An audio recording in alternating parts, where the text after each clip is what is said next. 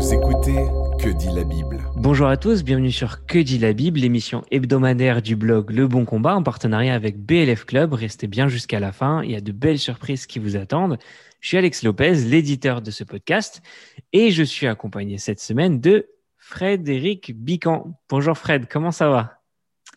Ça va bien, Alex. C'est très très sympa d'être dans cette nouvelle formule de Que dit la Bible. Je me réjouis d'être là avec toi. Ah c'est une réjouissance qui est partagée. D'ailleurs, c'est la première fois qu'on a la joie de ta présence avec nous.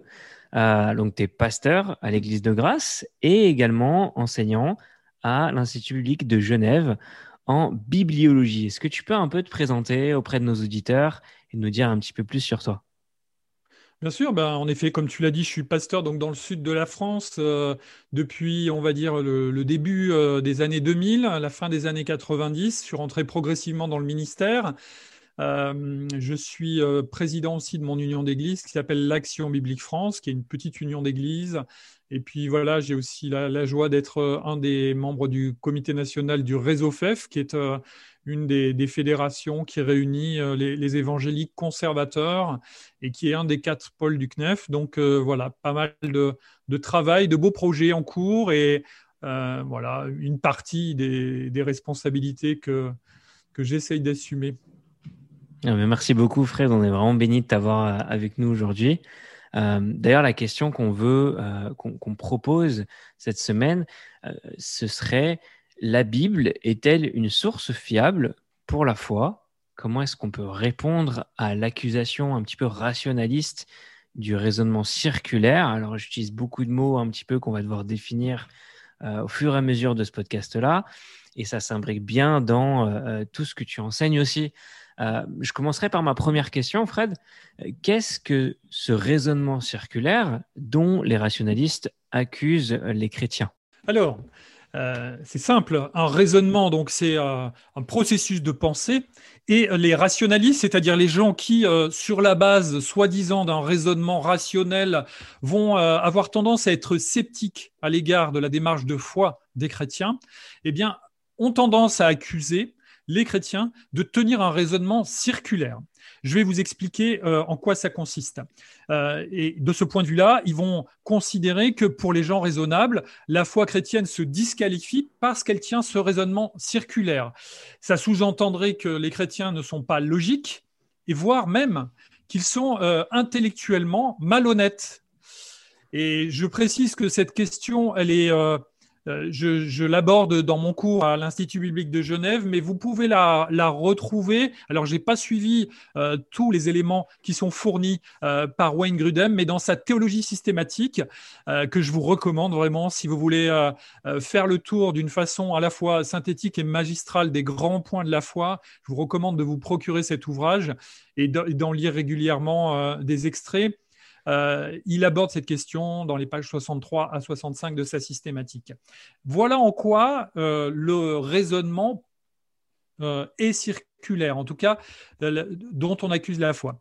Premièrement, nos accusateurs, les rationalistes, pourraient dire, les chrétiens, quand on vous pose la question, qu'est-ce qui prouve que l'écriture est digne de foi? Nous allons répondre, parce que l'écriture est la parole de Dieu ils vont poser une deuxième question. Comment sait-on que l'écriture est la parole de Dieu?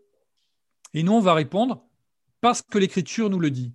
Et là, vous voyez que, euh, en apparence en tout cas, on a affaire à un raisonnement qui est circulaire, qu'on pourrait réduire à une seule formule. Les chrétiens croient que la Bible est vraie parce que la Bible le dit.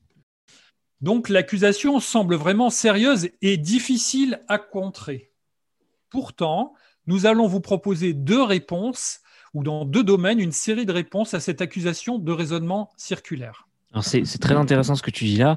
Pour tous ceux qui ont un petit peu euh, déjà fait de l'évangélisation ou juste qui se sont confrontés avec des personnes relativement curieuses ou qui venaient un peu challenger, un petit peu piquer notre foi là dans, notre quotidien, on sait tous, et moi le premier, hein, heurter à ce genre de, de, de réponse, voire même d'accusation. Et euh, je me rappelle très bien dans mes premières années de foi, euh, j'étais un peu resté euh, dans une logique un peu bloquée. Donc c'est très intéressant de voir qu'on va pouvoir aborder ce point-là ensemble. Donc le, deuxième point que je voudrais te, poser, c'est comment est-ce qu'on peut articuler du moins la réponse qu'on va appeler épistémologique? Alors, la réponse épistémologique, en fait, épistémologique, c'est un mot compliqué, un adjectif qui se, qui, se réfère à deux choses. Euh, dans le domaine académique, en France, on appelle l'épistémologie la science qui s'occupe de l'histoire des idées et des de l'évolution des idées. D'accord? Donc, quand vous prenez un ouvrage d'épistémologie, c'est un ouvrage qui va vous, vous présenter la façon, soit dont les idées scientifiques, soit dont les idées philosophiques, soit dont les idées sociétales évoluent. Hein, d'accord? Donc ça, ça se réfère à la pensée et à l'évolution des concepts et des idées à travers les sociétés et les civilisations. Dans le monde anglo-saxon, épistémologie a tendance, et il se trouve qu'en théologie, on est très influencé par le vocabulaire anglo-saxon. Euh, le, terme recoupe le, champ sémantique euh, du domaine académique français, mais avec, en étant plutôt accentué sur, on dit l'épistémologie de quelqu'un, c'est pour dire sa manière de penser, sa vision du monde. Par exemple, moi, ça m'est arrivé quand j'étais étudiant euh, à la fac de théologie d'Aix-en-Provence, euh, d'avoir comme devoir définir l'épistémologie de tel théologien. Et c'était le prof nous, nous demandait en fait de résumer sa pensée et qu'est-ce qui l'a amené à penser de cette manière et quels étaient les points forts et les points faibles. Donc, quand euh, on, vous propose maintenant euh, un ensemble de réponses qui, sont, euh, qui relèvent de l'épistémologie, réponses épistémologiques, c'est pour dire on va s'appuyer pour l'instant sur des raisonnements qui sont admissibles et qui vont utiliser des arguments rationnels tout à l'heure, on, abordera ce qui est proprement, qui relève de la foi et qui est plutôt d'ordre théologique. Mais là, on va essayer de s'en tenir à des arguments qui relèvent de l'histoire des idées. D'accord? Puisque, en fait, on a affaire à des gens qui sont des rationalistes, c'est qu'a priori, ils considèrent que ce type d'argument est valide. Et donc, euh, l'apologétique chrétienne, eh ben, euh, elle fait une sorte de judo, elle n'a pas peur euh, de suivre le mouvement de ceux qui la mettent en cause et elle peut euh, de temps en temps épouser ce mouvement et on va le voir le retourner contre ceux qui euh, les accusent. Alors, dans les réponses, parce qu'il y en a plusieurs finalement, épistémologiques qu'on peut apporter à cette accusation de raisonnement circulaire, on pourrait dire les suivantes. Tout d'abord, il y a dans l'histoire des idées et l'histoire des sciences un théorème qui s'appelle le théorème d'incomplétude, qui a été formulé par un, grand mathématicien qui s'appelle Gödel. Il a été publié la première fois dans, le monde des, sciences en, 1931. Et euh, ce théorème d'incomplétude, hein, vous pouvez chercher euh, sur, euh, sur un moteur de recherche et vous verrez qu'il y a beaucoup d'articles spécialisés. Et comme ce n'est pas mon domaine de compétence, moi je ne suis pas un mathématicien ou un scientifique, je ne vais pas développer, mais je vais vous dire en quoi il consiste il dit ceci que tout système qui intègre l'arithmétique admet des postulats qui sont indémontrables. D'accord? Tout système mathématique, pourtant les mathématiques, c'est vraiment une science qui est rigoureuse, dont on dit oui, tout ce, tout ce qui est affirmé en mathématiques, c'est démontré. Eh bien, Gödel, avec son théorème d'incomplétude, il affirme et c'est une chose qui est admise. Hein. J'ai demandé à des mathématiciens bien plus compétents que moi pour, euh, pour confirmer cela, que tout système qui, intègre l'arithmétique eh bien, admet des postulats, c'est-à-dire des points de départ, des éléments dans le raisonnement qui sont indémontrables. OK? Premier élément, première pierre dans le jardin des rationalistes. Deuxième élément, quelque chose de plus accessible, parce que pour en arriver à, raisonner sur le théorème de Gödel, il faudrait faire des études en maths d'un assez haut niveau. Euh, j'ai jamais fait d'études à ce niveau-là. Moi, je me suis arrêté au bac et à la rigueur quelques cours de maths en classe prépa. Et là, euh, eh bien, il y a des choses qui sont accessibles euh, dès le collège. Vous avez en mathématiques, dans vos cours, quelque chose qu'on appelle les axiomes. Et les axiomes, je me réfère à des, à des références, à des définitions pardon, que j'ai trouvées sur Internet. Eh bien, par exemple, euh, euh, dans un dictionnaire sur Internet, j'ai trouvé les savants entendent par axiome toute proposition indémontrable dont la vérité commande l'assentiment. Et un peu plus loin, sur un autre article, un axiome, c'est une proposition non démontrée utilisée comme fondement d'un raisonnement ou d'une théorie mathématique. Autrement dit, dans une science aussi rigoureuse que les mathématiques, eh bien, il y a, et nous en, sommes tous informés parce qu'on a tous fait des mathématiques au moins jusqu'à la troisième, hein, même si après on a choisi d'autres options qui nous ont éloignés de cette matière, qu'il euh, y a des théorèmes qui sont, eux, démontrés, mais il y a des axiomes qui sont nécessaires au raisonnement mathématique. C'est-à-dire qu'on admet une vérité Et pourtant, cette vérité-là, elle n'est pas démontrable. Deuxième pierre dans le jardin des rationalistes. Troisième pierre, de façon générale, chaque science, mathématique ou non, admet comme vrai une série d'informations qui lui servent de point de départ et qui ne sont pas toutes démontrées, ni par ceux qui pratiquent cette science, ni même par les spécialistes qui la font avancer. D'accord? Quand vous étudiez n'importe quelle matière, il y a tout un tas d'informations qu'on va vous demander d'admettre comme vraies et on ne va pas vous demander de tout redémontrer jusqu'en partant des origines de cette science. Mm. D'accord? Donc, il y a des postulats qui ne sont pas démontrables et qu'on vous demande d'admettre. Je continue. René Descartes, philosophe français réputé mondialement, père de la démarche scientifique moderne et du rationalisme. Vous connaissez peut-être cet euh, euh, adage populaire qui dit que les Français sont des cartésiens. Et vous avez beaucoup de d'athées ou d'agnostiques qui vont s'appuyer sur un soi-disant cartésianisme pour justifier leur scepticisme à l'égard de la foi en disant des, choses euh, qui, moi, me semblent euh, euh, risibles parce qu'elles n'ont pas, elles n'ont pas de consistance du genre je ne crois que ce que je vois. Hmm. voilà, bref. Et donc, j'ai trouvé dans l'encyclopédie Universalis, dans l'article qui est, consacré à Descartes, qui est très très long, cet extrait que je vous lis, hein, je, je, cite littéralement les termes de l'encyclopédie Universalis. Le point de départ de la métaphysique de Descartes est le doute. Et un peu plus loin, l'article ajoute Toujours cependant, le même enchaînement est conservé et domine la métaphysique cartésienne. Je doute, je pense, je suis, Dieu est, Dieu garantit ma connaissance. Autrement dit, le père du rationalisme moderne, sur lequel beaucoup de personnes s'appuient pour justifier une forme de scepticisme à l'égard de la foi, a fondé sa démarche euh, sur le fait que Dieu garantit ma connaissance. Ce qui est très logique, parce que si vous laissez le doute systématique fonctionner tout seul, vous n'arrivez pas à une démarche scientifique qui peut démarrer, puisque vous allez douter de tout, même de votre capacité de percevoir les choses, et même de raisonner.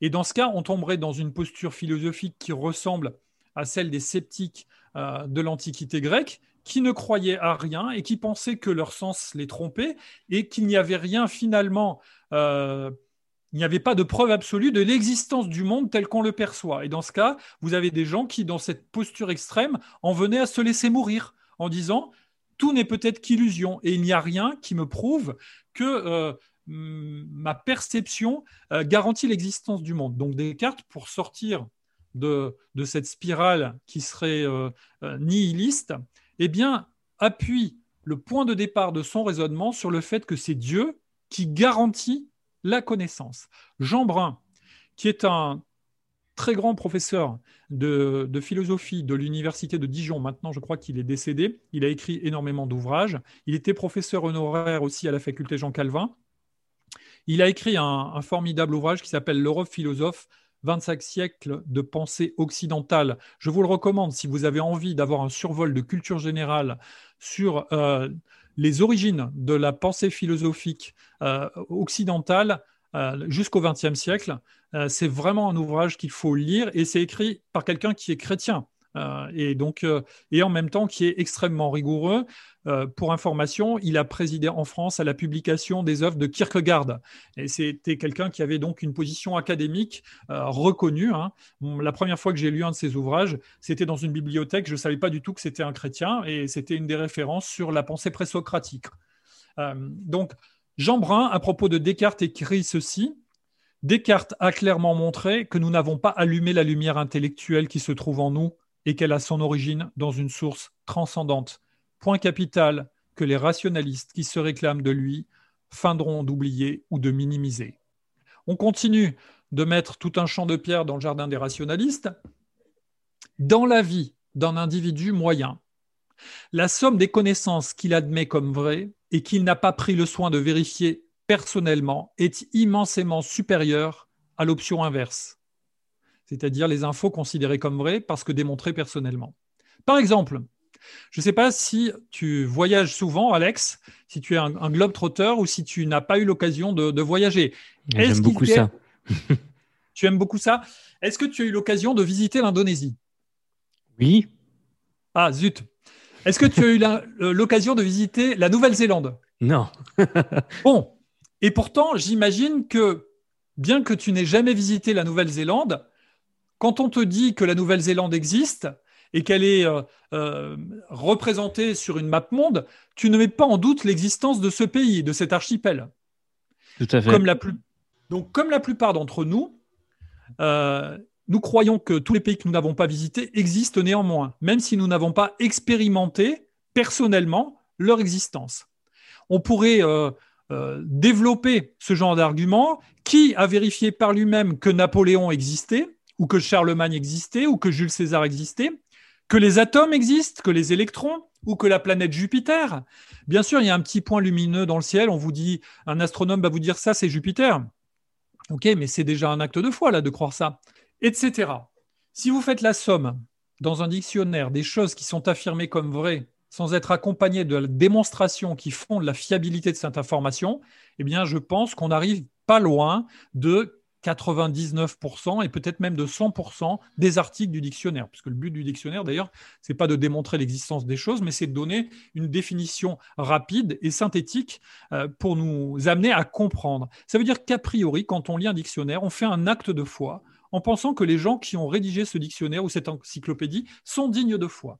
Et c'est d'ailleurs la raison pour laquelle, quand on fait des études académiques, on doit procéder à ce qu'on appelle la discrimination des sources, c'est-à-dire éprouver la validité des sources qu'on consulte, pour ne pas accorder foi à n'importe quel ouvrage. Il ne suffit mm. pas d'avoir écrit un livre pour que ce soit un ouvrage qui soit pertinent.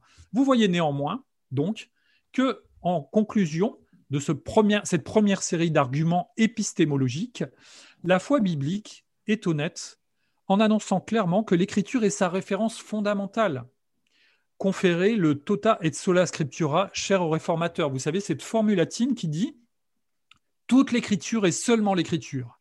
Les chrétiens, depuis la nuit des temps, affirment que l'écriture est leur référence fondamentale. Ils ne se cachent pas, ils ne sont pas dans une démarche malhonnête, et on peut être en désaccord avec les chrétiens parce qu'ils admettent que la Bible, comme fondement de toute connaissance et notamment de la foi, est pertinente, mais on ne peut pas les accuser d'être incohérents, ni sots, ni malhonnête. Le raisonnement du christianisme n'est pas plus circulaire que n'importe quel autre domaine de la connaissance humaine. Alors, tu, fais très bien de le souligner. D'ailleurs, ça, apporte beaucoup de couleurs et beaucoup de saveurs un petit peu à, des notions qui, nous, étaient peut-être familières sans avoir posé des mots concrets dessus. Et je pense que c'est très important. Euh, on peut voir aussi maintenant les, arguments qu'on reçoit. On les, on les reçoit souvent comme une attaque alors qu'aujourd'hui, il faut aussi savoir euh, un petit peu analyser le monde qui nous entoure. Et en fait, on se rend, vite compte que euh, beaucoup de choses, si ce n'est tout, euh, reposent sur des choses qui sont discutables, qui, sont, qui doivent être vérifiées, etc. Alors, merci pour cette, ce, survol rapide. on sent que je te, qu'on, te challenge là.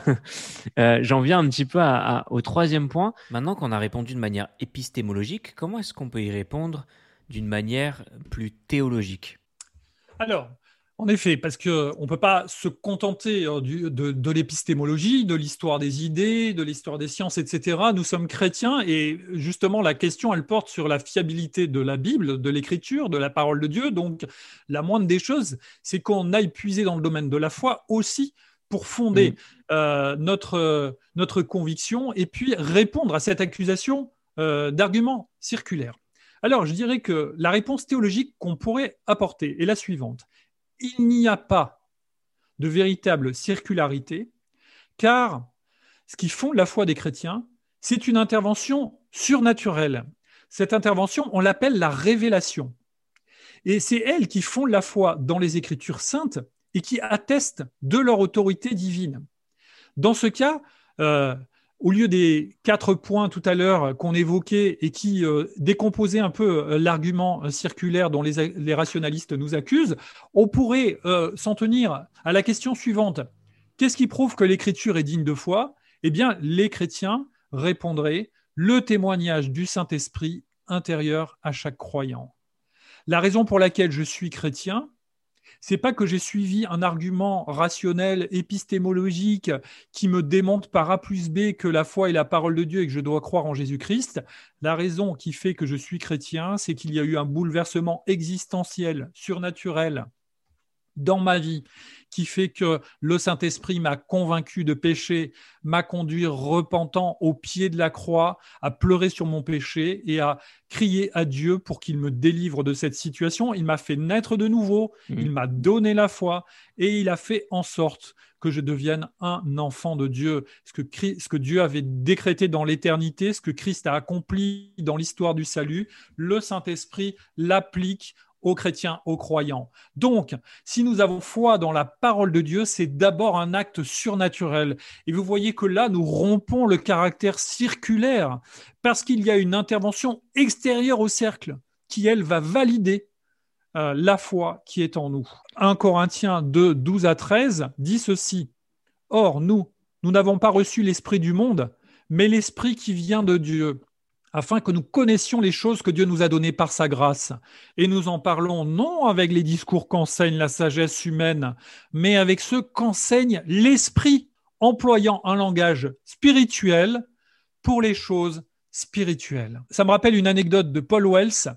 Euh, qui nous racontait, Paul Wells c'était mon professeur de théologie systématique, qui nous racontait euh, une émission télévision de télévision où il y avait un débat entre Martin Lloyd Jones, un très grand euh, prédicateur et pasteur euh, protestant évangélique, et un, rationaliste en face.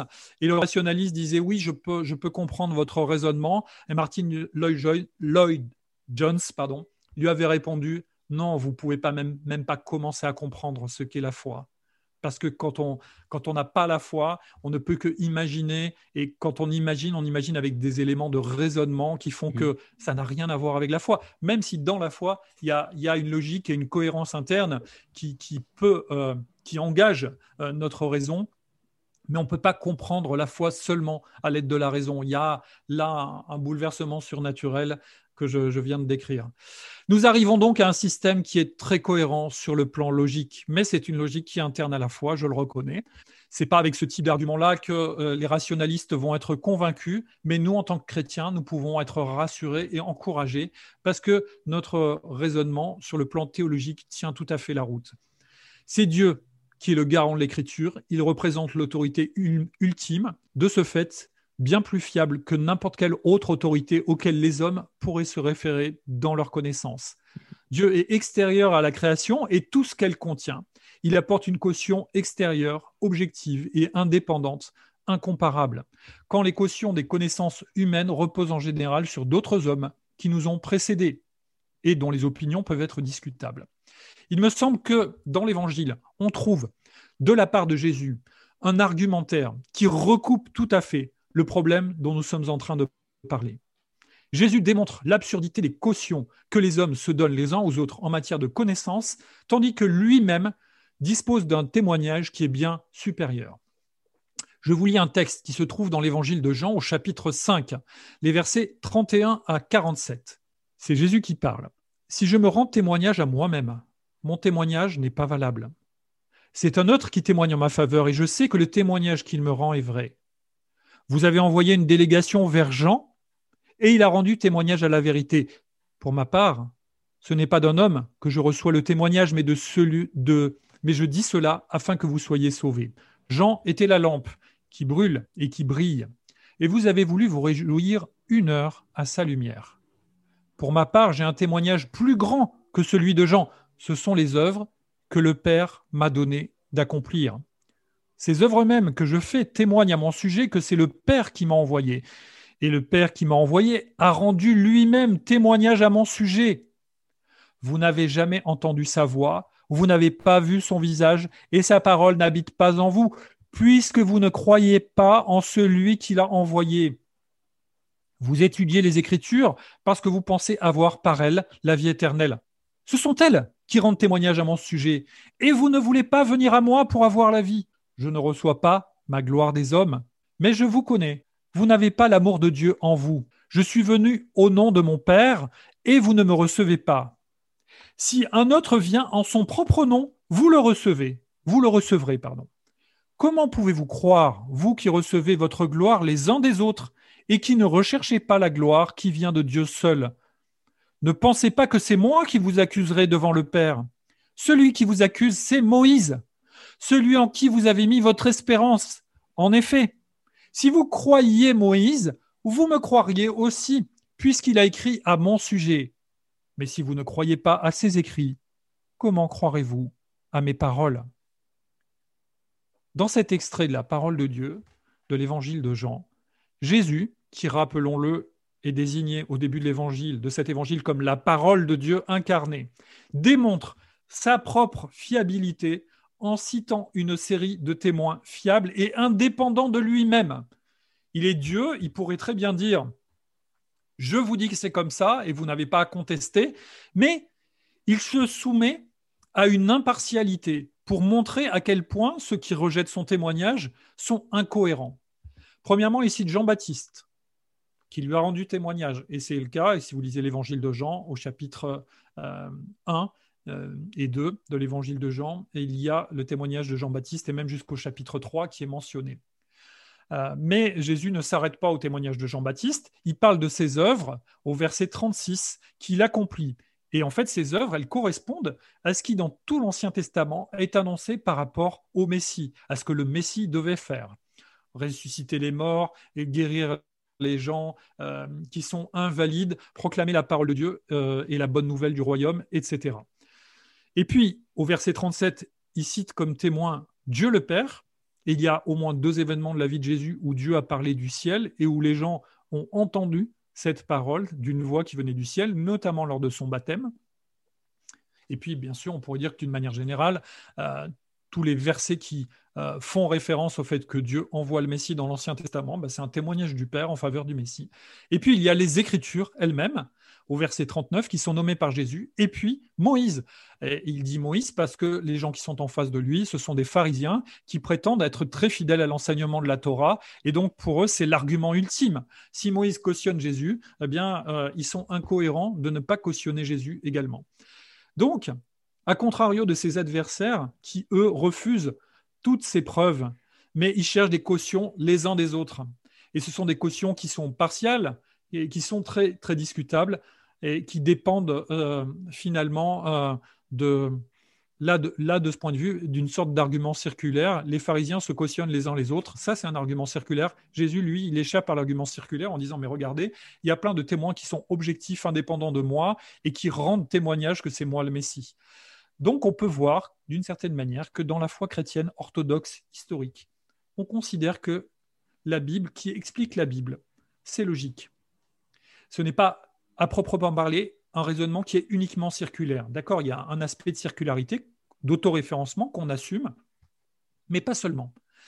L'intertextualité, quand on euh, lit un texte biblique, le fait que des versets citent ou font allusion à d'autres versets, eh bien, c'est une forme d'autoréférencement que la Bible assume et qui contribue à sa cohérence, ce qu'on appelle la cohérence de l'écriture, qui en elle-même est une sorte de miracle. Imaginez 66 livres, hmm. une quarantaine d'auteurs répartis sur 1500 ans. Quel est l'éditeur humain qui aurait pu assurer la cohérence d'une telle bibliothèque, d'un tel projet éditorial? C'est surhumain, c'est surnaturel. Et euh, on peut confronter chacun des versets de la Bible avec le reste des versets, avec l'ensemble, et c'est même de cette manière-là qu'on retrouve, qu'on met à jour les doctrines qu'on appelle la saine doctrine, et qu'on recoupe l'enseignement de Jésus, des apôtres et des prophètes. Ça met à jour pour nous les structures de la pensée de Dieu et de sa révélation. De manière euh, très succincte, comment est-ce que le christianisme va assumer l'auto-référencement de la révélation biblique? Eh bien, euh, le christianisme comme j'ai essayé de, le montrer dans les différents arguments, à la fois dans, les arguments théologiques, mais on pourrait aussi évoquer les arguments épistémologiques de la première partie, eh bien, le christianisme, il, assume cet autoréférencement, cette sorte de circularité de la révélation biblique, parce que cette révélation, elle vient de Dieu, qui est une caution extérieure qui rompt la circularité, parce qu'elle s'accomplit dans l'histoire du monde en Jésus-Christ, il y a une démonstration historique de la fiabilité de la parole de Dieu, que les rationalistes veuillent y croire ou non, c'est leur problème, mais c'est pas le nôtre.